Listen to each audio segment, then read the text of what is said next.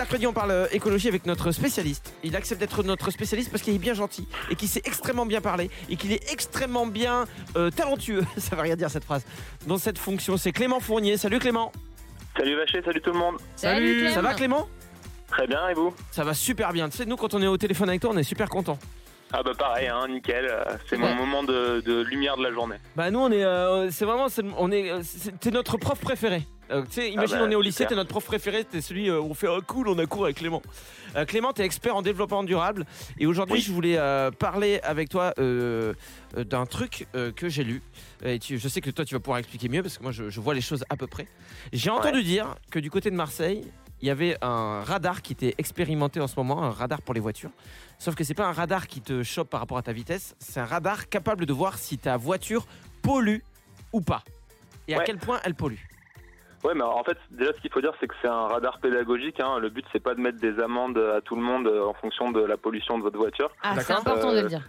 Ouais, c'est juste un radar pédagogique qui indique euh, quand vous passez à côté si votre voiture elle émet beaucoup de polluants ou pas. Et alors comment ils font pour mesurer? Ils ont des lasers qui mesurent euh, Ouais, euh, la- les particules fines dans l'air et les gaz, les gaz d'échappement. super. Et, euh, et en plus, ils mesurent euh, la vitesse et l'accélération de la voiture. Et parce qu'en fait, ça, ça a un impact sur les polluants qu'on dégage. Plus on va vite, plus on a une conduite un peu agressive, un peu sportive, plus on pollue. Et donc, c'est une manière de dire aux gens, voilà, euh, en fait, quand vous conduisez, euh, ce, que vous, ce que vous faites, ça a un impact sur, euh, sur la pollution. Mais comment ça se passe du coup, Clément, après avec ce radar Ça veut dire que il te contacte comment Quand est-ce Comment tu sais si ta voiture Ah, elle mais je crois pollue que là- Est-ce que c'est écrit dessus Ils regardent Ouais, eux pour l'instant. Ah, c'est écrit. C'est c'est- Ah. c'est comme les radars de pédagogique de vitesse qui te disent à quelle vitesse tu vas. Ah, bonhomme rouge qui est con. avec un petit smiley. Ouais, voilà, Ah, Ah, c'est ça. d'accord. Ah, c'est super. Non, mais en fait, c'est vachement bien ce que tu dis parce que c'est vrai que j'avais pas pensé à ça, mais on nous a, euh, on nous parle de plus en plus des vignettes critères et tout, euh, surtout dans les grandes villes qui permettent de voir si ta voiture pollue euh, beaucoup ou pas.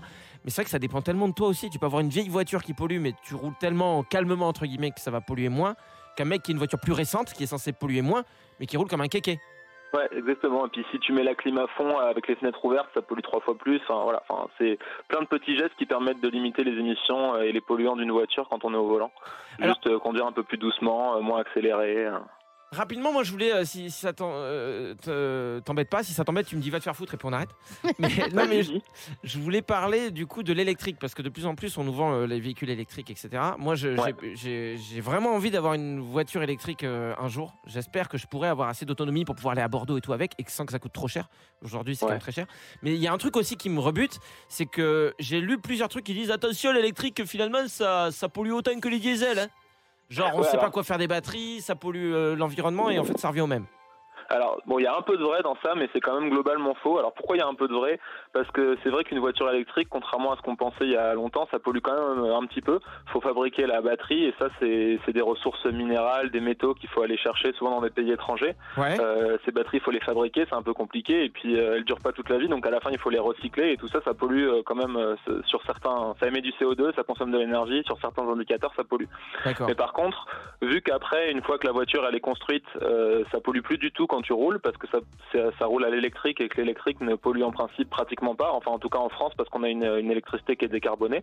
Et bah, du coup, ça compense assez rapidement en fait euh, les, les pollutions que tu as fait pendant que tu produisais ta voiture.